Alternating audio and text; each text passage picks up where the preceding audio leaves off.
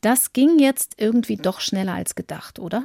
Mehr als 200 Impfstoffprojekte gegen das Coronavirus listet die Weltgesundheitsorganisation WHO. 48 davon sind in der entscheidenden dritten Phase und zwei haben jetzt die Zulassung auch in Europa beantragt. Stand heute am Mittwoch, dem 2. Dezember. Wie sicher sind die neuen Verfahren? Wie werden Impfstoffe überhaupt geprüft und was bedeutet all das für uns, wenn die Zulassung einmal da ist? Synapsen. Synapsis. Ein Wissenschaftspodcast von NDR Info. Es ist heute ein bisschen anders bei uns im Synapsen-Podcast. Wir haben ja hier schon hin und wieder Corona-Themen gehabt. Nun gibt es aber eine echte Corona-Sonderfolge außer der Reihe und aus aktuellem Anlass. Wie ist das eigentlich mit den Impfstoffen gegen das Virus? Es gibt viele Fragen dazu zu klären. Ich bin Corinna Hennig. Ich freue mich, dass ihr dabei seid. Ich bin normalerweise eher im Hintergrund in diesem Podcast als Redakteurin für die vielen unterschiedlichen Themen, die hier besprochen werden. Aber jetzt darf ich ausnahmsweise auch mal hier selbst die Fragen stellen. Und dazu begrüße ich einen Mann, der wohl zu den meistgefragten gehört, wenn es um Impfstoffe gegen das Coronavirus geht. Aus New York per App zugeschaltet ist Florian Krammer, der dort an der Icahn School of Medicine at Mount Sinai eine Professur für Impfstoffforschung hat. Hallo, Herr Krammer, schön, dass Sie sich Zeit genommen haben. Ja, hallo. Danke für die Einladung. Dear World, we have a vaccine. Das war Ihr Tweet vor dreieinhalb Wochen, als die deutsche Firma BioNTech gemeinsam mit Pfizer die ersten vorläufigen Ergebnisse der letzten klinischen Erprobungsphase ihres Impfstoffs bekannt gegeben hat. Da ging es um eine Erfolgsquote von mehr als 90 Prozent. Die hat sich dann später mit einer Aktualisierung der Daten, mit einer weiteren Auswertung noch ein bisschen erhöht. Wie war das, als Sie diese Meldung gelesen haben? Die erste richtige Erfolgsmeldung in der Corona-Impfstoffforschung?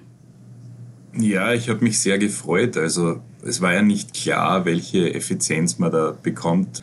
Die äh, Zulassungsbehörde hier, also die FDA, wäre ja schon mit 50 Prozent zufrieden gewesen. Mhm. Also die haben gesagt, ab 50 Prozent würden sie einen Impfstoff vermutlich zulassen. Und äh, 90 Prozent plus, das ist ein guter Impfstoff. Also das ist, äh, ja, viel besser kann es nicht werden. Dass alles schneller gehen würde mit der Impfentwicklung in der Corona-Pandemie als normalerweise, das ist ja schon länger klar. Trotzdem haben Sie mit diesem Tempo gerechnet? Ja, eigentlich schon. Es ist eine Ausnahmesituation. Geld spielt eigentlich keine Rolle in der, in der Entwicklung dieser Coronavirus-Impfstoffe. Das ist ein Riesenfaktor.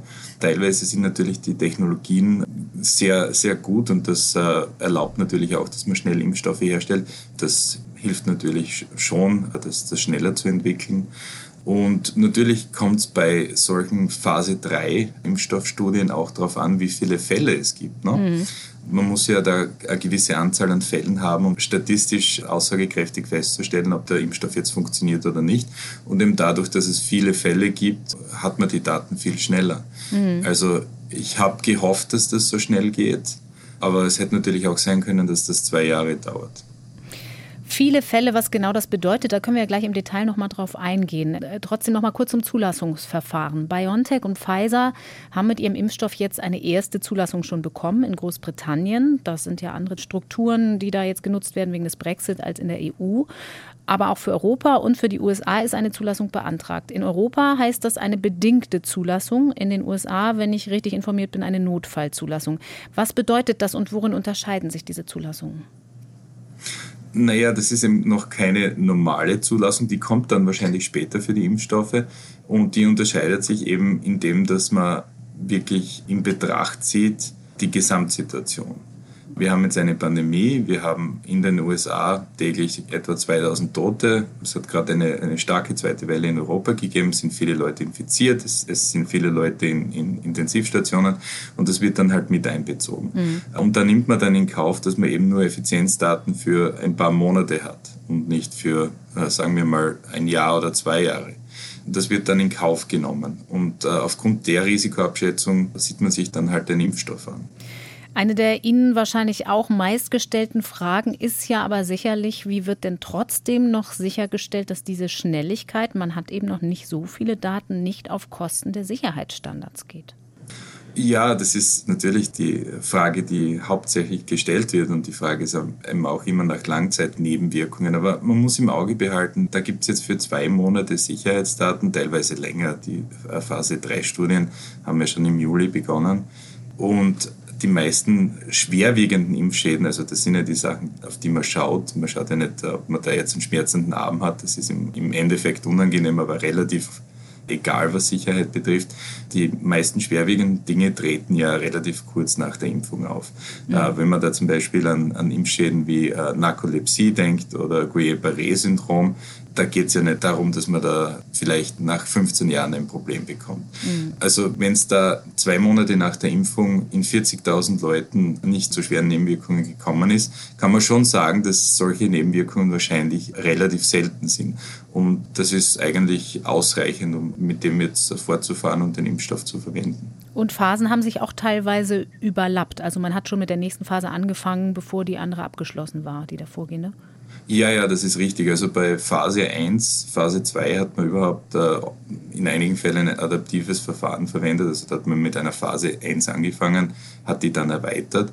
Und äh, nachdem man quasi äh, Daten von Phase 2 hatte, die im Prinzip darauf hingewiesen haben, dass der Impfstoff sicher ist, dass der Impfstoff immunogen ist, also dass man die Immunantwort bekommt, die man bekommen will, hat man mit Phase 3 begonnen. Also das ist jetzt was, was man auch in der normalen Impfstoffentwicklung machen könnte, aber eben nicht macht, weil es ein hohes finanzielles Risiko hat. Das heißt, das Risiko liegt vor allen Dingen bei den Herstellern. Aber wie viele Monate Daten sammelt man denn bei anderen Impfstoffen in einer normalen Zeit? Diese Phase 1, Phase 2, Phase 3 laufen normalerweise für zwei bis drei Jahre. Und diese Impfstoffstudien, die eben jetzt für SARS-Coronavirus-2 begonnen wurden, werden auch für diesen Zeitraum laufen. Also die werden jetzt nicht eingestellt, nur weil man Effizienzdaten hat. Mhm. Also ich bin selbst in der Pfizer-Studie, mein letzter Datenpunkt ist 24 Monate nach der zweiten Impfung. Also die, die laufen ja weiter. Aber wie gesagt, also schwere Vorkommnisse erwartet man eher relativ schnell nach der Impfung. Sie sind in der Pfizer-Studie, damit meinen Sie, Sie haben als Proband teilgenommen. Wie engmaschig Richtig. werden Sie da überwacht? Naja, ich äh, habe da eine App am Handy. Ich muss da immer wieder ausfüllen, ob ich erkrankt bin. Und da gibt es natürlich im Prinzip Check-ups. Zuerst nach drei Wochen, wenn man die zweite Impfung bekommt, dann nach einem Monat dann nach drei Monaten, sechs Monaten, zwölf Monaten und 24 Monaten. Und natürlich, wenn man irgendein Vorkommnis hat, wenn man krank wird, gibt es da eine Telefonnummer, man ruft da an und man sagt ihnen Bescheid und die kontaktieren einen dann. Also das ist schon relativ engmaschig. Sie wissen aber nicht, ob Sie den Impfstoff bekommen haben oder ein Placebo. Natürlich nicht. Also diese Studien sind alle doppelblind. Das heißt, ich weiß nicht, ob ich den Impfstoff oder Placebo bekommen habe und die Person, die mich geimpft hat, weiß das auch nicht. Und wann erfahren Sie das? Ja, das ist eine gute Frage. Pfizer hatte ursprünglich vor, dass sobald es zu einer Notfallszulassung kommt, dass man eben den Probanden Bescheid sagt, die in der Placebo-Gruppe waren und denen dann den Impfstoff anbietet. Mhm. Was ethisch richtig wäre, weil wenn man weiß, der Impfstoff funktioniert, dann will man den Leuten, die sich eben da zur Verfügung gestellt haben, den Benefit geben. Klar. Die Frage ist jetzt, ob die FDA, also die amerikanische Zulassungsbehörde, mit dem einverstanden ist, weil da verliert man natürlich Daten. Wenn man jetzt all den Placebo-Probanden den Impfstoff gibt, mhm. dann kann man natürlich keine Aussage mehr über die Effizienz nach, sagen wir mal, einem Jahr treffen. Haben Sie denn irgendwas gemerkt nach der Impfung, so eine Impfreaktion am Arm zum Beispiel? Ja, ich habe eine, eine Ahnung. Ich kann mir schon vorstellen, was ich bekommen habe. Ich rede aber öffentlich nicht drüber.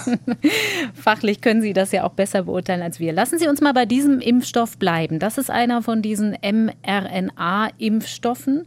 Das ist einer von den beiden, bei denen es jetzt auch um die ersten Zulassungen geht. BioNTech Pfizer, ich habe es schon gesagt. Der zweite kommt von Moderna. Messenger-RNA ist da das Stichwort. Da geht es um gentechnische Verfahren bei der Herstellung. Ich sage es mal plastisch. Auf unserem Wochenmarkt stand kürzlich ein Mann mit einem Schild, auf dem stand, warum seid ihr bei Lebensmitteln gegen Gentechnik, beim Impfstoff aber nicht? Da werden Ängste geweckt. Weshalb ist das nicht das Gleiche? Naja, das ist ein sehr komplexes Thema, vor allem in Europa. Das, das fängt bei anderen Dingen an. Also wenn man zum Beispiel zuckerkrank ist, also muss man sich Insulin spritzen, das wird ja auch gentechnisch hergestellt es gibt sehr viele Produkte im Medizinbereich, die gentechnisch hergestellt werden. Mhm. Ich glaube nicht, dass der RNA-Impfstoff da mit einer Gefahr verbunden ist, nur weil er gentechnisch hergestellt wird. Vielleicht können wir einmal in Kürze das Prinzip erklären. Also es gibt eine Messenger-RNA, eine Ribonukleinsäure, die eben künstlich hergestellt wird und die dem Körper den Bauplan für einen Teil des Virus vermittelt. Und der stellt dann das Virusprotein selbst her, richtig? Genau, richtig. Viele Leute verunsichert, weil das ein neues Verfahren ist. Da gibt es zwar verschiedene Vorentwicklungen, auf die man zurückgreifen konnte, das haben Sie auch eben schon erwähnt, aber es gibt noch keinen fertigen zugelassenen Impfstoff, bei dem dieses Prinzip zum Einsatz gekommen ist.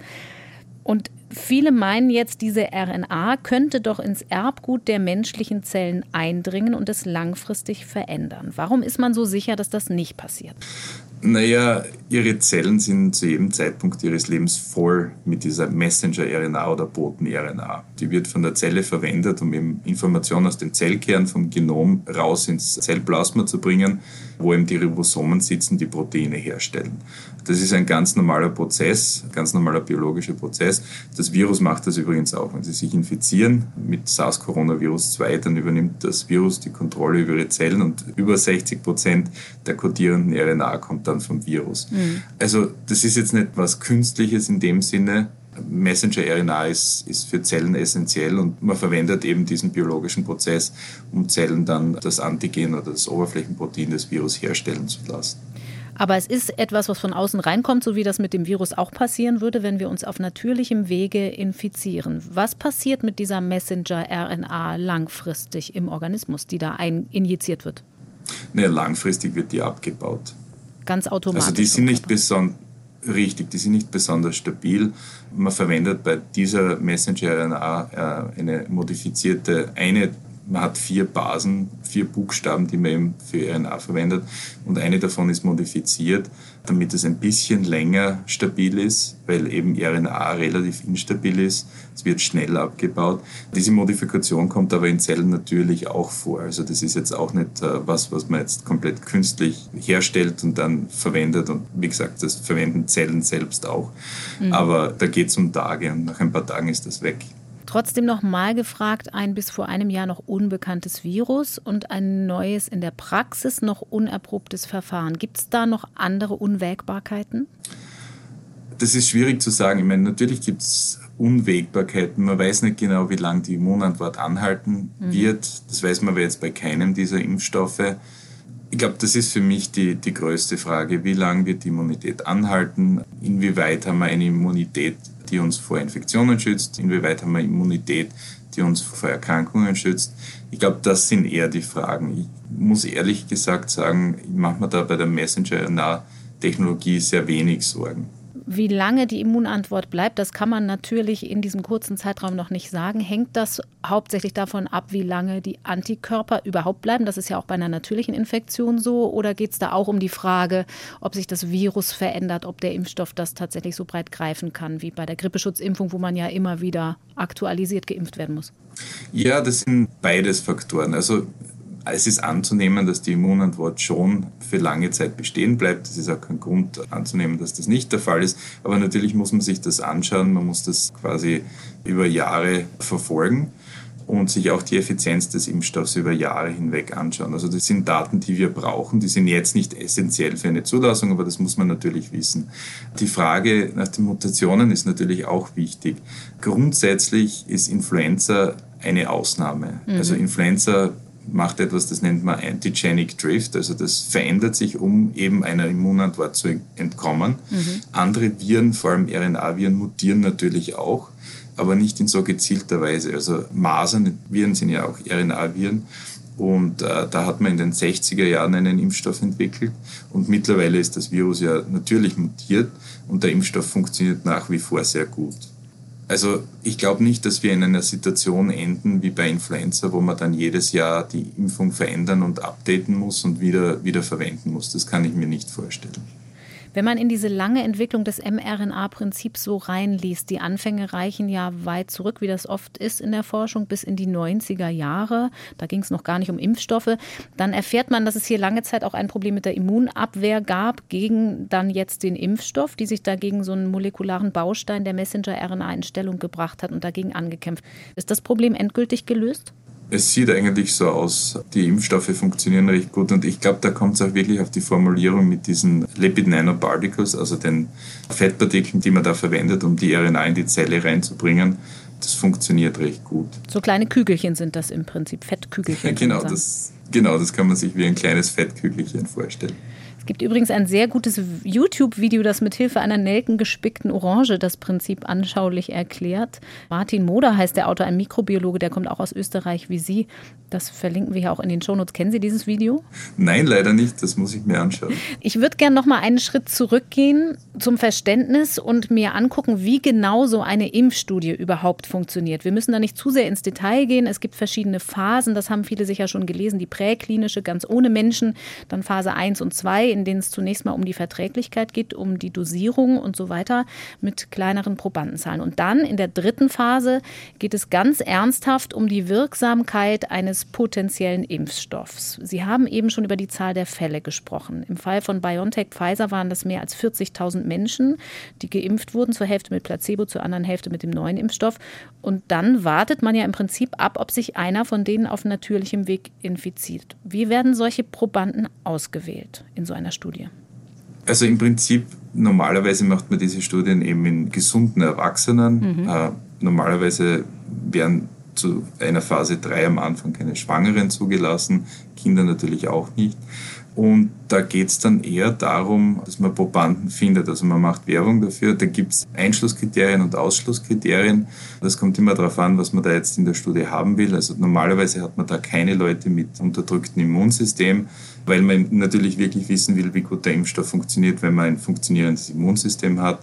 In dem Fall hat man auch ältere Personen äh, mit in die Studie genommen, also in der Altersgruppe 65 bis 85, vor allem weil das die wichtigsten Daten sind. Die, diese Altersgruppe ist ja am meisten gefährdet, was die mhm. Virusinfektion betrifft. Die waren in diesem Fall auch aus ganz verschiedenen Ländern. Ja, das macht man bei vielen dieser Studien, dass man die eben in verschiedenen Ländern durchführt, in verschiedenen Kliniken, die eben geografisch verteilt sind um da eben eine bessere Abdeckung zu bekommen und nicht nur in einer Stadt oder in einer Bevölkerung den Impfstoff zu testen. Macht es nicht auch Sinn, die so auszuwählen, dass eine hohe Wahrscheinlichkeit da ist, dass sie sich auf natürlichem Weg infizieren? Ja, ja, sicher. Und das ist auch einer der Gründe, warum das eben so aufgeteilt wurde, weil eben nicht klar war, wo es Fälle geben wird. Man hat jetzt, ich will das nicht so ausdrücken, aber man hatte jetzt den Vorteil, dass es eben überall viele Infektionen gab und deswegen hat man eben die Anzahl an Infektionen, die man erreichen wollte, schnell erreicht. Mhm. Das ist bei Phase 3 Impfstoffstudien oft ein Problem. Wenn es keine Fälle gibt, dann ziehen sich diese Studien oft über lange Zeit hin, weil man eben die Effizienzdaten nicht bekommt. Und das ist wirklich auch ein Problem für gewisse Impfstoffe. Man tut sich zum Beispiel sehr schwer, einen Zika-Impfstoff zu entwickeln, weil wenn es keine Zika-Fälle gibt, dann kann man keine, oder wenig davon gibt, dann kann man keine Phase 3 machen. Mhm. Beziehungsweise die Phase 3 müsste so groß sein, dass das finanziell nicht mehr möglich ist. Sie haben ja schon gesagt, dass Sie selber teilgenommen haben. Verhält man sich dann als Proband ganz normal? Weil eigentlich sollte man sich ja selber und andere schützen in der Pandemie. Andererseits wäre es ja eigentlich wünschenswert, dass Sie sich dann infizieren, um die Wirksamkeit zu überprüfen. Nein, man muss da in der Pfizer-Studie musste man einige Risikofaktoren haben. Mhm. Ich habe Risikofaktoren. Ich trage natürlich eine Maske, aber ich bin jeden Tag im Büro. Ich arbeite mit einem großen Team zusammen. Ich arbeite mit dem Virus. Ich bin natürlich in New York in öffentlichen äh, Verkehrsmitteln unterwegs. Ich gehe in den Supermarkt einkaufen. Also man hat da schon viele Berührungspunkte, wo man sich infizieren könnte. Ich glaube, das ist nicht wirklich ein Problem. Äh, man will natürlich nicht den Leuten sagen, ja, ihr seid jetzt in der Impfstoff, äh, in der Impfstoffstudie, ihr müsst euch jetzt so verhalten, dass ihr euch so schnell wie möglich ansteckt. Das wäre natürlich unethisch, das kann man nicht machen. Mhm. Aber das Problem ist, dass das sowieso passiert. Stichwort unethisch, da gibt es so einen Diskussionspunkt, der immer mal wieder aufkommt. Was ja nicht gemacht wird, ist Probanden zu impfen und dann gezielt mit dem Virus zu infizieren, was streng genommen ja der kürzeste Weg wäre. Human Challenge Trials heißt das und in England will man das angeblich auch Anfang des Jahres doch machen. An Freiwilligen herrscht da offenbar kein Mangel. Warum ist das aber im Prinzip ein Tabu? Das ist kein Tabu, das ist nur schwierig. Also mhm. das wird bei gewissen Impfstoffen ist das gemacht worden und hat dazu beigetragen, dass die Impfstoffe zugelassen wurden. Im Normalfall will man dann aber trotzdem eine Phase 3 haben. Also wir haben diese Diskussion jetzt schon lange im Influenza-Bereich. Ich arbeite an neuen Influenza-Impfstoffen, die einen breiten Schutz bieten. Und da gibt es diese Diskussion auch. Nur die Zulassungsbehörden sagen, ja, schön, ihr könnt eine solche, solche Studie machen. Wir wollen aber trotzdem eine Phase 3 und Effizienz in einer Feldstudie sehen. Mhm. Also das macht die Entwicklung nicht wirklich schneller. Und das Problem, das man da auch hat, zum Beispiel, wenn man wissen will, ob der Impfstoff in einer Altersgruppe funktioniert, in der ein hohes Risiko an schweren Erkrankungen besteht, eben 65 bis 85, da kann man keine, keine solche Studie machen weil das Risiko zu hoch ist. Und wir haben ja eigentlich jetzt momentan noch keine Medikamente, wo man dann wirklich sagen könnte, na ja, wenn da wer einen schweren Verlauf bekommt, dann kann man den behandeln. Mhm. Also es ist momentan nicht besonders hilfreich, weil es genügend Fälle gibt, um Phase 3 Studien durchzuführen. Und in einem gewissen Ausmaß ist es natürlich auch unethisch, wenn es keine Behandlung gibt. Da kann jederzeit was schiefgehen. Und natürlich ist die Rate an Leuten unter 50, die am, am Virus sterben, niedriger als in der älteren Gruppe. Aber es kann natürlich auch passieren und das kann man dann nicht aufhalten. In der präklinischen Phase, also bevor Menschen ins Spiel kommen, macht man ja aber Tierversuche. Also Tiere werden infiziert, gezielt. Die müssen ja aber eigentlich auch am Virus erkranken können, damit das wirklich aussagekräftig ist. Welches Tiermodell nimmt man denn da jetzt? Und wird das bei allen Impfstoffentwicklungen gemacht zu Corona? Ja, da gibt es unterschiedliche Modelle. Also da gibt es Modelle, vor allem Affenmodelle in Rhesusmakaken und Rhesusaffen und Sinus, äh, Cynomolgus Makaks, die im Prinzip ein gutes Modell für leichte Erkrankungen sind. Mhm. Also die sterben normalerweise nicht an der Infektion, die kriegen eine Lungenentzündung, die haben Virusreplikation im oberen, in den oberen Atemwegen und in dem Modell hat man die meisten Impfstoffe getestet und dann gibt es zusätzlich noch ein paar andere Modelle, Frettchen, Hamster. Das Hamstermodell ist auch recht gut, weil da kommt es wirklich zu schweren Erkrankungen und äh, in diesen Tiermodellen hat sich gezeigt, vor allem im Affenmodell, äh, dass diese Impfstoffe eigentlich alle recht gut sind darin, vor Krankheit zu schützen und die Lunge zu schützen. Mäuse erkranken aber eher nicht. Mit dem Mausmodell ist das etwas schwieriger, weil der Rezeptor, den das Virus verwendet, also ACE2, das Virus kann, kann nicht besonders gut an die Mausvariante binden. Da muss mhm. man Tricks anwenden. Man kann schon ein Mausmodell verwenden, aber entweder muss man die Mäuse dazu bringen, dass sie eben die menschliche Variante herstellen in der Lunge. Das kann man machen, indem man die entweder genetisch verändert oder indem man die vorher mit einem anderen Virus infiziert, das eben dann die humane Variante dieses Rezeptors exprimiert. Beziehungsweise man kann das Virus auch an Mäuse adaptieren, das macht man jetzt auch. Aber es ist komplizierter und das Mausmodell ist im Prinzip nicht besonders gut, um jetzt wirklich späte präklinische Studien zu machen. Gibt es auch Entwicklungen, die ganz ohne Tierversuche auskommen? Ich glaube, dass das schwierig ist. Also teilweise wurden Phase 1 Studien gestartet, wo man auf Tierversuche zurückgegriffen hat, die mit ähnlichen Impfstoffen gemacht wurden. Und dann hat man im Nachhinein die Versuche im Affenmodell äh, durchgeführt und im Mausmodell. Mhm. Also das ist normalerweise nicht der Fall. Also man hätte schon gerne Daten von einem oder zwei Tiermodellen, bevor man da in, in klinische Studien mit Menschen geht. Zurück zur Studienphase 3, also weiter vorwärts in der Entwicklung, in der wir jetzt ja schon sind bei 48 Impfstoffen. BioNTech und Pfizer haben zuletzt eine Wirksamkeit von 95 Prozent angegeben nach dieser Phase. Sie haben am Anfang schon mal gesagt, es gibt eine relativ hohe Erkranktenzahl. Im Vergleich zu 41.000 klingt das für den Laien aber wiederum relativ niedrig. 170 Fälle wurden da insgesamt gezählt. Wie genau wird jetzt die Wirksamkeit errechnet? Man schaut sich im Prinzip an, wie viele Fälle es in der Kontrollgruppe gab und wie viele Fälle es in der geimpften Gruppe gab. Und daraus kann man die Wirksamkeit errechnen. Das wird natürlich normalisiert auf die Gruppengröße. Mhm. 172 Fälle waren das hier in der Placebo-Gruppe bei der Impfentwicklung und acht in der mit Impfung. Warum ist so eine aus Laiensicht betrachtet geringe Zahl von 170 trotzdem aussagekräftig? Können Sie uns das erklären? Ja, natürlich. Also man macht davor eine Analyse, wie viele Fälle man eben braucht, um statistisch aussagekräftige Daten zu bekommen. Da führt man eine, ich weiß gar nicht, wie das auf Deutsch heißt, eine Power Analysis durch, um eben zu schauen, wie viele Leute man da braucht. Dann sagt man, ja, wir müssen 160 Fälle haben, um eben eine gute Aussage treffen zu können. Dann nimmt man Verteilungen an, wenn man sich das ausrechnet. Und wenn der Endpunkt dann getroffen wird, also wenn es die 160 Fälle gibt, dann analysiert man das. Und das ist statistisch aussagekräftig. Und um das geht es. Es muss statistisch aussagekräftig sein. Also das ist jetzt nicht eine besonders geringe Anzahl an Fällen. Das äh, klingt zwar wenig, wenn man das in Betracht zieht, dass da 40.000 Menschen geimpft mhm. wurden oder 40.000 Menschen in der Studie sind, aber das sind eigentlich ganz normale Zahlen ganz normale. Sie sagten am Anfang sogar, es sind eigentlich relativ hohe. Wo, wo geht es denn los? Was kann man zum Vergleich heranziehen bei anderen Impfentwicklungen? Naja, Phase 3 äh, Studien für Impfstoffe, da beginnt man bei 2.000, 3.000 Leuten und das kann aber schon raufgehen zu über 70, 80.000 Leuten, die in, in einer solchen Studie drin sind. Mhm. Wie gesagt, das hängt davon ab, was man sich erwartet, wie oft die Erkrankung auftritt umso weniger oft die Erkrankung auftritt, umso mehr Leute muss man in der Studie haben. Und das hängt auch damit zusammen, für wie lange man die Studie durchführen will. Ne? Mhm. Also wenn man mehr Leute hat, ist die Chance, dass man schneller Daten bekommt, auch höher. Klar. Wenn die Probanden jetzt geimpft wurden, egal ob mit Placebo oder mit dem neuen Impfstoff, werden die dann symptomgerichtet untersucht? Wie führt man da den Nachweis? Man wartet, bis jemand Symptome zeigt?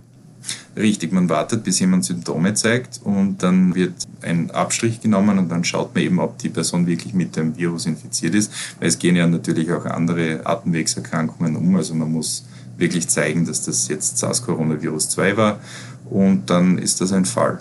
Und das geht von relativ milden Symptomen bis zu schweren Erkrankungen natürlich. Mhm. Dann sprechen wir jetzt aber tatsächlich über Erkrankung im Unterschied zu Infektion. Bei allen drei Impfstoffen, die da jetzt auf der Zielgeraden sind, heißt es, dass sie offenbar gegen eine Erkrankung schützen, ganz besonders gegen mittlere oder schwere Verläufe. Aber es ist eben noch nicht sicher, ob sie auch dagegen schützen, dass sich Geimpfte unbemerkt dennoch infizieren und das Virus weitergeben können. Da spricht man von sterilisierender Immunität, die man erreichen möchte. Also eigentlich die eigentliche Bremse, die wir gegen die Pandemie brauchen. Kann man das im Rahmen einer solchen Impfstoffstudie überhaupt nachweisen und überprüfen? Und wenn ja, wie? Könnte man schon mit viel Aufwand. Ich würde aber da gern äh, widersprechen. Ah. Also das ist kein Ja oder Nein. Man kann da nicht schwarz-weiß denken.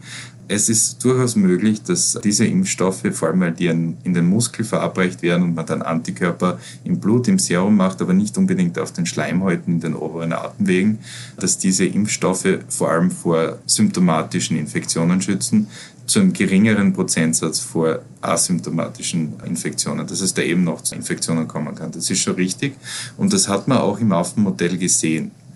Was man im Affenmodell natürlich auch gesehen hat, ist, dass wenn diese Tiere geimpft wurden und dann infiziert wurden, hatten die zwar Virus in den oberen Atemwegen, aber es war weniger und für kürzere Zeit. Mhm. Und das hat natürlich schon auch einen Einfluss darauf, wie infektiös man ist, ob man das Virus weitergeben kann und so weiter und so fort. Also das mit der Bremse, dass man die jetzt nicht hat, das stimmt so nicht. Also das muss man sich jetzt anschauen. Wir haben die Daten dazu nicht.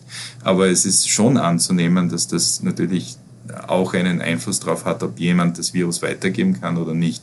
Also wenn Sie weniger Virus in den Atemwegen haben und nur für kurze Zeit ist es natürlich um einiges unwahrscheinlicher, dass jemand jemanden anderen anstecken. Natürlich könnte man das in diesen Impfstoffstudien einbauen. Äh, man könnte da Leute die ganze Zeit monitoren und die ganze Zeit äh, schauen, ob es da zu asymptomatischen Infektionen kommt, mhm. eben, indem man Abstriche nimmt und, und PCRs laufen lässt. Ich glaube, AstraZeneca macht das auch teilweise. Ja. Nur das Problem ist, ist eben, das muss man in Intervallen machen. Man kann das nicht jeden Tag machen natürlich. Und die Frage ist dann, wie aussagekräftig ist das? Da gibt es noch andere Möglichkeiten. Also diesen Probanden, auch in der Pfizer-Studie, wird natürlich Blut abgenommen. Mhm. Der Impfstoff induziert eine Immunantwort gegen das Oberflächenprotein. Das ist das Einzige, was da im Impfstoff an Information vorhanden ist. Dieses Spike-Protein. Richtig, genau, dieses Spike-Protein. Aber natürlich machen Leute, wenn sie sich infizieren, auch Antikörper gegen andere Proteine des Virus, inklusive das, gegen das Nukleoprotein, also das sitzt im Virus drinnen. Mhm. Und man könnte da jetzt natürlich im Nachhinein eine Analyse machen, man könnte da schauen, wer hat da jetzt zusätzlich zu den Antikörpern gegen dieses Oberflächenprotein auch Antikörper gegen das Nukleoprotein.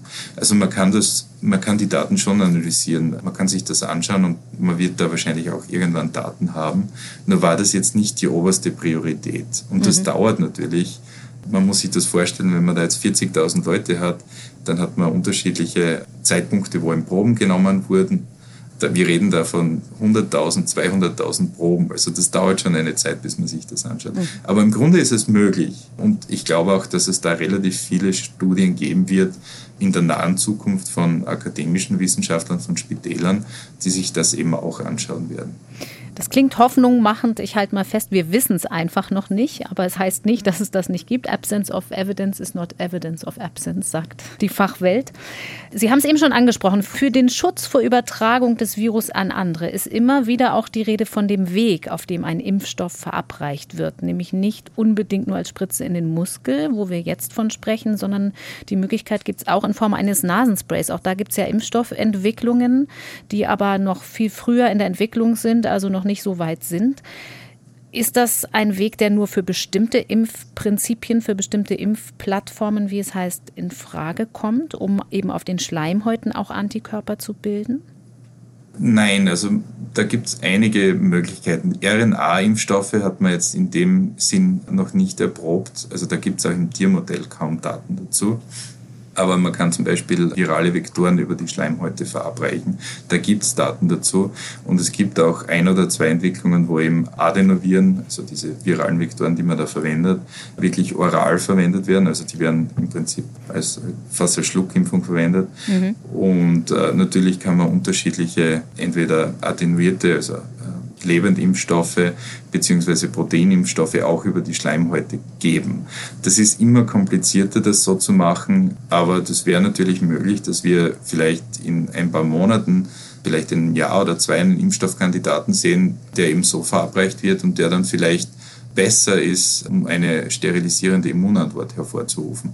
Also ich glaube, man muss das auch im Auge behalten. Es sind jetzt viele Impfstoffe in Entwicklung. Wir haben jetzt mal die ersten, die wirklich gut ausschauen und wahrscheinlich zugelassen werden. Und das sind sehr gute Werkzeuge, um jetzt die Situation zu entschärfen. Aber es sind wahrscheinlich nicht die letzten Impfstoffe, die wir da sehen werden. Und es kann schon sein, dass Impfstoffe, die eben später zugelassen werden, ein besseres Profil haben und, und Dinge tun, die eben diese ersten Impfstoffe nicht konnten. Mhm. Und es kann schon sein, dass sich das dann verändert, was man eben verwendet.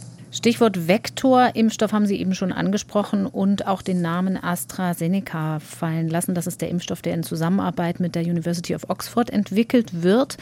Mal weg von den mRNA-Impfstoffen, also zu einem anderen Prinzip. Insgesamt sind ja 48 in der letzten klinischen Phase, Stand heute. Auch AstraZeneca und Oxford haben zusammen eine Erfolgsmeldung bekannt gegeben, gerade erst kürzlich. Da hieß es, wir erreichen eine Wirksamkeit von 70 Prozent. Aber diese Quote wirft Fragen auf, weil das ist das Gesamtergebnis aus zwei Studienarmen, zwei verschiedenen Teilen der Studie. Und ein Teil hatte eine deutlich höhere Erfolgsquote, nämlich über 90. Da haben die Probanden bei der ersten Impfung nur eine halbe Dosis bekommen, dann bei der zweiten eine ganze. Und siehe da, das schien viel besser zu schützen nämlich über 90 Prozent gegenüber 62 Prozent bei dem Teil mit zwei vollen Dosen. Das klingt erstmal toll, weil man bräuchte da sogar insgesamt natürlich weniger Impfstoff. Kurze Zeit später kam dann aber raus, das war eigentlich eine Panne. Und die beiden Studienarme sind auch in unterschiedlichen Ländern von unterschiedlichen Teams mit unterschiedlich großen Gruppen durchgeführt worden. Haben wir da zu früh gejubelt? Naja, zu früh gejubelt. Das ist ein Datensalat und das ist ein riesiges Public Relations Problem, das sich da aufgebaut hat. Mhm. Das Einzige, was man wirklich sagen kann zu diesen Impfstoffen, ist, sie funktionieren. Äh, ich vertraue da den Daten aus Brasilien, die eben auf einem relativ großen Datensatz basieren, eigentlich schon. Das ist die Studie, die eben zu die eben 62 Prozent Effizienz hatte. Mhm. Die Studie, die in Großbritannien durchgeführt wurde, das waren, glaube ich, nicht mal 3000 Leute. Das sind die, die mit der halben äh, Dosis. Richtig, das sind die mit der halben Dosis, die hatten 90 Prozent Effizienz. Und man kann da jetzt natürlich anfangen zu spekulieren, warum die halbe Dosis besser war. Und vielleicht bei diesen Vektorimpfstoffen haben wir immer das Problem, dass wir auch eine Immunantwort gegen den Vektor machen. Und wenn man den jetzt zweimal hintereinander gibt, Beim zweiten Mal funktioniert das oft nicht mehr so gut, weil einem das Immunsystem den Vektor schon neutralisiert. Da könnte man jetzt spekulieren, dass die erste Dosis, weil eben nur halb so viel Impfstoff gegeben wurde, weniger von dieser Vektorimmunität hervorgerufen hat und dann hat die zweite Impfung besser funktioniert. Könnte man spekulieren. Mhm. Es kann aber auch sein, dass aufgrund der kleinen Gruppengröße einfach die statistische Aussagekraft hier noch nicht so gegeben ist und dass es im Endeffekt auch eine Effizienz von etwa 60, 70 Prozent gibt. Also das kann man nicht ausschließen. Es tut natürlich weh zu sehen, dass eine große Firma wie AstraZeneca so einen Fehler macht die haben eben die halbe Dosis gegeben und zwar nicht absichtlich, sondern da hat man sich verrechnet. Und äh, ich glaube, das hilft eben nicht, um das Vertrauen der Bevölkerung zu gewinnen. Was man da jetzt machen muss, man muss warten, bis da mehr Daten da sind. Quasi auf der Basis man dann bessere Analyse durchführen kann. Ich glaube, die einzige Aussage, die man momentan treffen kann, ist eben, dass der Impfstoff funktioniert, aber mhm. wir wissen nicht, wie gut er funktioniert. Nochmal zur Erklärung, weil Sie jetzt auch Vektorvirus schon erwähnt haben. Das ist ein anderes Impfprinzip. Also ein anderes Virus funktioniert als Träger für die Impfinformation. In diesem Fall bei AstraZeneca war es ein Adenovirus, das bei Schimpansen vorkommt, ein Schnupfenvirus. Was sind die Vor- und Nachteile dieses Prinzips in der Corona-Pandemie, dieses Prinzips der Vektorimpfung? Auch das, wie es hier angewandt wurde, ist ja noch vergleichsweise neu. Ja, es ist vergleichsweise neu, aber die sind nicht mehr so neu. Es gibt in der EU einen Impfstoff, der für Ebola zugelassen mhm. ist. Es gibt zwei eigentlich, die beide auf viralen Vektoren basieren und einer davon hat eine Komponente, die eben auch ein äh, Adenovirus ist. In dem Fall ein Adenovirus Serotyp 26. Also es ist neu, aber es ist nicht so neu man hat diese, diese viralen Vektoren eben für viele verschiedene Infektionskrankheiten entwickelt. Also da gibt es Impfstoffentwicklungen für Malaria, auch für MERS zum Beispiel, also dieses Middle Eastern Respiratory Syndrome Virus und Influenza natürlich auch. Da gibt es teilweise schon gute klinische Daten. Also da hat man äh, recht solide Datensätze. Der Vorteil ist eben wie bei den RNA-Impfstoffen auch, dass der Prozess, um diese Vektoren herzustellen, immer der gleiche ist. Mhm. Und im Prinzip nimmt man diesem Schnupfenvirus einen Teil des Genoms weg. Das kann sich dann selber nicht mehr vermehren. Und das tauscht mir im Ausgang äh, Information für das Oberflächenprotein des SARS-Coronavirus-2. Und da passiert im Prinzip so etwas ähnliches wie bei diesen Messenger-RNA-Impfstoffen.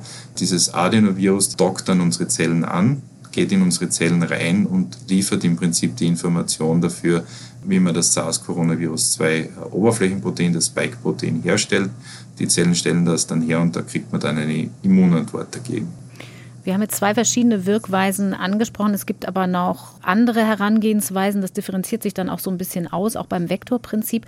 Aber dann gibt es ja auch herkömmliche, wie wir sie kennen, schon lange von der Masern-Mumps-Röteln-Impfung zum Beispiel mit Lebendimpfstoffen oder auch mit Totimpfstoffen wie bei Tetanus oder der Grippeschutzimpfung. Wo lohnt es sich aus Ihrer Sicht noch besonders hinzugucken jetzt in der Pandemie? Bei welchen Impfplattformen? Ich glaube, bei rekombinanten Proteinimpfstoffen äh, lohnt es sich äh, genau hinzuschauen. Das ist eine Technologie, die man eigentlich auch schon länger verwendet. In den USA ist ein Influenza-Impfstoff zugelassen, bei dem er eben das Oberflächenprotein des Influenza-Virus, das Hämagglutinin, rekombinant herstellt. Das heißt, man lässt Zellen dieses Protein produzieren, dann reinigt man das auf und äh, dann wird das als Impfstoff verwendet. Und das macht man eben für SARS-Coronavirus auch wieder äh, fokussiert auf dieses Oberflächen- oder Spike-Protein. Mhm. Und das macht zum Beispiel die Firma Novavax, aber auch die Firma Sanofi.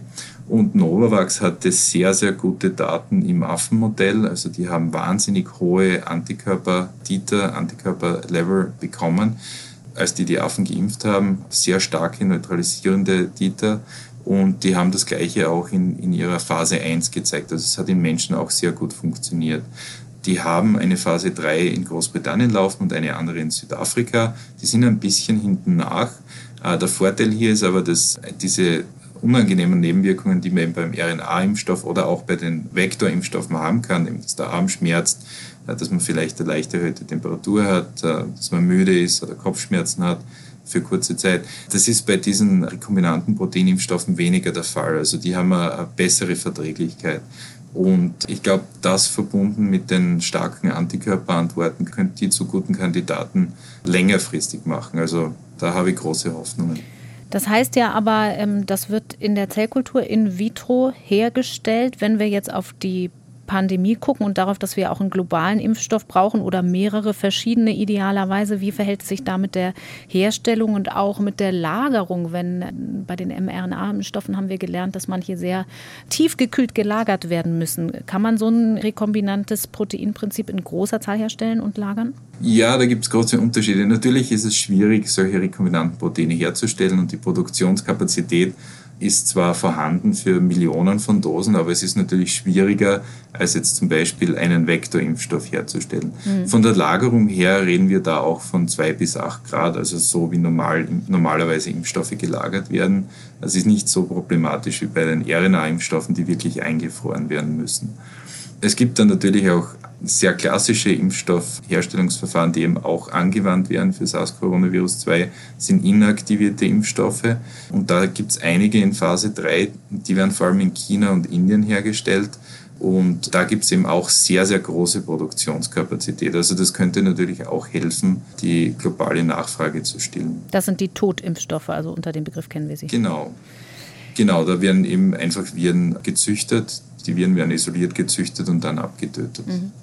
In der H1N1-Pandemie vor gut zehn Jahren, die sogenannte Schweinegrippe, da gab es eine heftige Diskussion in Deutschland, weil die Adjuvantien, die Impfstoffverstärker, offenbar bei einem kleinen Teil von Geimpften äh, große Nebenwirkungen hervorgerufen haben. Von Narkolepsie war da die Rede, die also wirklich krank gemacht haben, auch längerfristig. Wo, bei welchen Impfstoffen werden überhaupt Adjuvantien gebraucht und kann das jetzt auch noch passieren? Solche Dinge, solche seltenen Nebenwirkungen können immer wieder auftreten. Das kann man nicht vorhersagen. Da muss man eben Phase 4 Studien durchführen und beobachten, was passiert, wenn man den Impfstoff wirklich in Hunderttausenden oder Millionen Menschen verwendet. Und äh, so hat man eben auch herausgefunden, dass in äh, Jugendlichen und Kindern der H1N1-Impfstoff zusammen mit einem Adjuvant Narkolepsie hervorrufen kann. Ich glaube, die Rate war 1 zu 18.000. Mhm das ist schwierig herauszufinden in einer Phase 3. Da braucht man wirklich eine Phase 4 dafür. Phase 4, also ähm, also nach der Zulassung. Genau, richtig. Weil, weil man eben so viele Leute in einer Phase 3 nicht testen könnte und auch wenn es da einen Fall gibt, kann man das nicht zuordnen. Also da braucht man im Prinzip mehr Daten. Für die inaktivierten Impfstoffe wird Alum verwendet, also das ist ein Aluminiumhydroxid, das ist ein Adjuvant, das man eigentlich schon sehr lange verwendet für viele Impfstoffe. Und für die rekombinanten Proteinimpfstoffe wird einerseits Matrix M verwendet, das ist ein Saponin äh, Adjuvans, also das ist ein Extrakt aus einer Pflanze. Ähm, und äh, möglicherweise Sanofi Pasteur wird ein Adjuvans verwenden, das eben von GSK, von GlaxoSmithKline kommt. Das ist ASO3. Die RNA-Impfstoffe und natürlich die Vektorimpfstoffe kommen ohne Adjuvantien aus. Rechnen Sie noch mit einer europäischen Zulassung für die beiden, zumindest für die beiden mRNA-Impfstoffe in diesem Jahr? Ja, das kommt darauf an, ob Sie Großbritannien noch zu Europa zählen oder nicht. Der Impfstoff ist ja heute in Großbritannien zugelassen ja. worden. Ich glaube, die äh, Europäische Zulassungsbehörde hat einen Termin für Pfizer BioNTech am 29. Dezember. Also wenn die das dann am 30. zulassen würden, wäre es noch dieses noch Jahr. Mhm. Richtig, und ich glaube, Moderna hat einen Termin für 12. Jänner, also das wird sicher nächstes Jahr werden, aber wir sind knapp davor. Nun ist die Zulassung eines Impfstoffs ja noch nicht das Ende vom Lied. Phase 4 ist eben schon gefallen, das Stichwort, es wird weiter beobachtet danach. Da ist ja insbesondere eben diese Frage offen, wie lange ein Impfstoff wirksam bleibt und was längerfristige, dann doch auftretende Nebenwirkungen angeht. Wie geht das dann vor sich? Wer überprüft das? Naja, man darf sich das nicht so vorstellen, dass die Hersteller das prüfen. Es ist ja auch bei Phase 3 Studien, es sind ja nicht die Hersteller die, die auf den Daten sitzen. Da gibt es ein unabhängiges Komitee, das das monitort. Ne? Mhm. Das, das wird unabhängig gemacht. Da gibt es viele, viele Möglichkeiten. Also erstens laufen die Phase 3 Studien ja weiter, wie gesagt. Also auch wenn, wenn Pfizer jetzt die Studienteilnehmer in der Placebo-Gruppe impfen würde, würden die trotzdem in der Studie bleiben. Man würde im Prinzip Sicherheitsfollow-up für zwei Jahre machen. Dann kann man Phase 4 initiieren und dann kann man natürlich auch monitoren außerhalb einer Phase 4, was passiert. Also es gibt überall nationale Ansprechstellen für, für Impfschäden, wo man sich melden kann, wo man sagen kann, ja, da ist jetzt was passiert, was, was möglicherweise auf die Impfung zurückzuführen ist. Also das wird äh, von vielen verschiedenen äh, Institutionen gemonitort, unabhängig und in vielen verschiedenen Ländern. Was bedeutet denn eine Zulassung einzelner Impfstoffe für die anderen, die noch in der Entwicklung sind? Müssen Sie sich dann an den bereits zugelassenen messen, also ihre Wirksamkeit mit denen vergleichen und werden gar nicht mehr gegen ein Placebo kontrolliert? Ja, das sind gute Fragen. Also das ist eine sehr komplexe Situation jetzt. Erstens haben wir jetzt Impfstoffstudien, die von der Effizienz her abgeschlossen sind und wir sehen, die Impfstoffe wirken, während andere Phase-3-Studien noch am Laufen sind. Und das ist natürlich eine schwierige Situation, weil jemand, der sich für eine, sagen wir mal, AstraZeneca-Studie gemeldet hat und glaubt, dass ein Placebo ist, könnte natürlich jetzt sagen, na, ich will da nicht mehr mitmachen, ich lasse mich jetzt mhm. äh, impfen mit der zugelassenen Impfung. Und da verliert man natürlich im Prinzip Probanden in, den, in, diesen, in diesen klinischen Studien. Und danach, also nach einer Zulassung, wenn jetzt neue Impfstoffe äh, getestet werden in Phase 3, kann es natürlich dazu kommen, dass man das wirklich mit, der, mit dem zugelassenen Impfstoff vergleichen muss und nicht mit einer Kontrollgruppe. Also das kommt darauf an, wie die nationalen Zulassungsbehörden das sehen, aber das kann natürlich auch zum Problem werden. Ja, es ist schwierig. Normalerweise in der Impfstoffentwicklung ist das so, oder? Ja, das ist äh, oft der Fall, aber das kommt wirklich aufs Land drauf an und mhm. das kommt darauf an, ob der Impfstoff empfohlen wird für alle oder nicht. Also eine Placebo-Kontrollgruppe für eine Influenza-Impfung wäre in den USA nicht mehr möglich, weil eben die Empfehlung ist, dass sich jeder mit dem Influenza-Impfstoff impfen lassen soll. Und dadurch, dass die Empfehlung gibt, kann man in den USA keine, keine Phase 3 mit einem Influenza-Impfstoff mehr durchführen, mhm. in der man Placebo gibt. Und das könnte natürlich auch für SARS-Coronavirus 2 bald mal der Fall sein. Aber das kann man umgehen. Und wir haben da jetzt auch das Problem, dass viele der, der Impfstoffkandidaten, die eben in Entwicklung sind, die eben hinten nach sind, zwar nach wie vor gebraucht werden, aber dass es dann eben schwierig sein wird, dass man da Probanden findet, überhaupt für, für Phase 3 Studien. Und man kann da anfangen mit, mit Correlates of Protection zu arbeiten, also mit Immunantworten, von denen man weiß, dass sie mit dem Schutz zusammenhängen. Wenn man jetzt zum Beispiel weiß, dass ein bestimmter Antikörpertiter, neutralisierende Antikörper, ein bestimmtes Level Schutz hervorrufen, Mhm. Äh, dann kann man sich anschauen, ob diese neuen Impfstoffe jetzt eben genau diesen, diesen Titer induzieren, ob man, wenn man geimpft ist, genauso viel Antikörper oder mehr davon macht.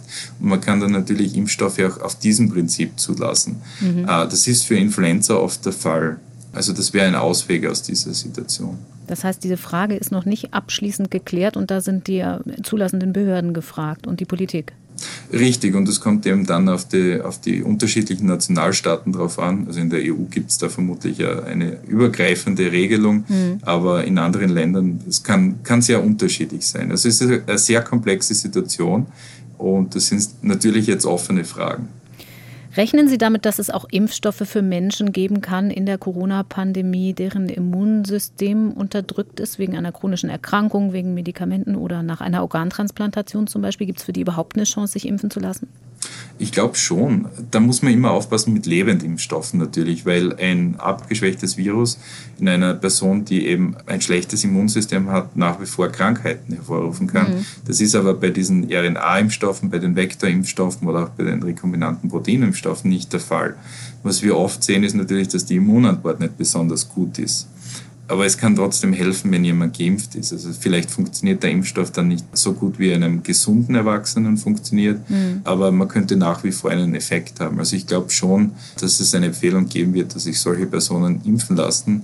Speziell auch, weil viele Leute, die ein unterdrücktes Immunsystem haben, natürlich auch ein hohes Risiko haben, mhm. einen schweren Verlauf von, äh, von Covid-19 zu haben. Ein eher nicht so hohes Risiko haben ja Kinder kann man davon ausgehen, dass es vielleicht für Kinder gar keinen Impfstoff geben wird und man dann sagt, man müsste hauptsächlich die Eltern impfen, weil die Kinder es weitertragen könnten? Ja, das ist eine sehr schwierige und eine sehr wichtige Frage. Also diese RNA-Impfstoffe und auch die Vektorimpfstoffe haben eben diese hohe Reaktogenität, diese Nebenwirkungen, die unangenehm sind. Mhm. Die sind meistens in Kindern um einiges stärker. Wir haben jetzt auch überhaupt keine Daten in Phase 3 für Kinder und Jugendliche. Und solange man die Daten nicht hat, kann man, glaube ich, das, das ist zumindest meine Meinung, den Impfstoff in Kindern nicht zulassen. Man weiß, dass die stärker auf Impfstoffe reagieren. Und es kann schon sein, dass man dann sagt, nein, die Reaktogenität, diese, diese Reaktion ist zu stark und das kann man in Altersgruppen, sagen wir mal, unter 14 nicht zulassen, während es vielleicht für Jugendliche passend ist. Das wird man sehen und wie gesagt, da habe ich auch, habe ich auch Hoffnungen für Impfstoffkandidaten, die ein bisschen später kommen, die eben leichter verträglich sind. Wie viele Menschen müssten denn geimpft sein, um eine Herdenimmunität gegen das Virus zu erreichen? Also wie man das bei anderen Infektionskrankheiten, bei Masern zum Beispiel, ja erreicht hat oder fast erreicht hat? Das ist jetzt schwierig zu sagen, weil man eben nicht genau weiß, wie gut der Impfstoff vor Infektionen bzw. vor Weitergabe von Infektionen schützt. Mhm. Ich glaube, man sollte sich da nicht so auf das Konzept der Herdenimmunität versteifen. Was wichtig ist und was die Situation normalisieren wird, ist, dass man Hochrisikogruppen impft und die davor schützt, dass sie schwere Krankheitsverläufe haben bzw. sterben. Und ich glaube, das ist das Wichtigste. Ich glaube, man darf, man darf nicht glauben, dass das Virus einfach verschwinden wird. Ich glaube, das Virus wird uns bleiben, aber die Impfstoffe werden eben dazu beitragen, dass erstens sehr wenig Virus zirkuliert und zweitens die Auswirkungen der Viruszirkulation minimal sind, dass man zum normalen Leben zurückkehren kann. Aber ich glaube nicht, dass man da wirklich äh, jetzt spekulieren sollte darüber, ja, wie viele müssen wir impfen, damit wir Herdenimmunität haben. Und das ist, glaube ich, nicht sehr hilfreich, vor allem jetzt am Anfang, weil das wird eine Zeit lang dauern, bis man viele Leute geimpft hat. Und vor allem gibt es ja auch relativ viel Widerstand äh, gegen Impfungen, vor allem im deutschsprachigen Raum. Mm. Und es kann schon sein, dass sich ein großer Teil der Bevölkerung gar nicht impfen lassen will. Zu der Frage, wie lange eine Antikörperantwort bleibt, gibt es ja so ein bisschen immunologische Daten schon bei einer natürlichen Infektion. Mal so aus Ihrem Bauchgefühl als Forscher gefragt, rechnen Sie eher damit, dass das so eine Impfung sein wird, die man jährlich erneuern muss? Also jährlich kann ich mir nicht vorstellen. Kann schon sein, dass man nach ein paar Jahren eine Auffrischungsimpfung braucht.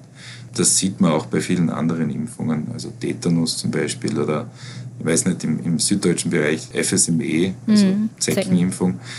Genau, also das ist, das ist durchaus was, was normal ist, aber die Annahme ist, dass das schon für einige Jahre anhält. Wenn die nächsten sechs Monate jetzt entscheidend sind, auch für die Beobachtung von weiteren Nebenwirkungen, raten Sie Ihren Eltern zum Beispiel, sich möglichst schnell impfen zu lassen oder doch lieber noch ein bisschen zu warten? Nein, denen habe ich das schon geraten, auch meinen Großeltern. Und also ich, ich mache mir da äh, relativ wenig Sorgen. Äh, ich glaube, die sollten die Impfung so schnell wie möglich bekommen. Und das wird eben auch das Leben innerhalb von Familien relativ schnell zur Normalität zurückkehren lassen. Wahrscheinlich schneller als in der Öffentlichkeit. Wenn man jetzt weiß, äh, die Eltern sind geimpft, die Großeltern sind geimpft, dann muss man da nicht mehr wirklich aufpassen im familiären Bereich. Und ich glaube, das, das normalisiert die Lage auch. Wie schätzen Sie das ein? Welcher Impfstoff wird der nächste sein, für den eine Zulassung beantragt wird? Ist das im Bereich der rekombinanten Proteine denkbar?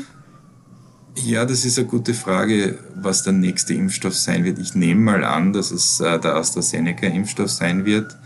Ich glaube auch, dass wir bald was von den inaktivierten Impfstoffen äh, aus China hören werden. Die werden wahrscheinlich eben nicht auf dem europäischen Markt landen, aber es wäre natürlich schön, wenn man da auch Daten sehen würde. Aber ich nehme mal an, für, für Europa und Nordamerika ist der nächste, der zugelassen wird, vermutlich der AstraZeneca-Impfstoff. Aber ich hoffe natürlich, dass es auch bald Daten für, äh, für die rekombinanten Impfstoffe gibt. Ich möchte abschließend noch einmal kurz persönlich fragen, wenn Sie nicht gerade eins der zahlreichen Interviews zu Corona-Vakzinen geben, woran arbeiten Sie denn aktuell?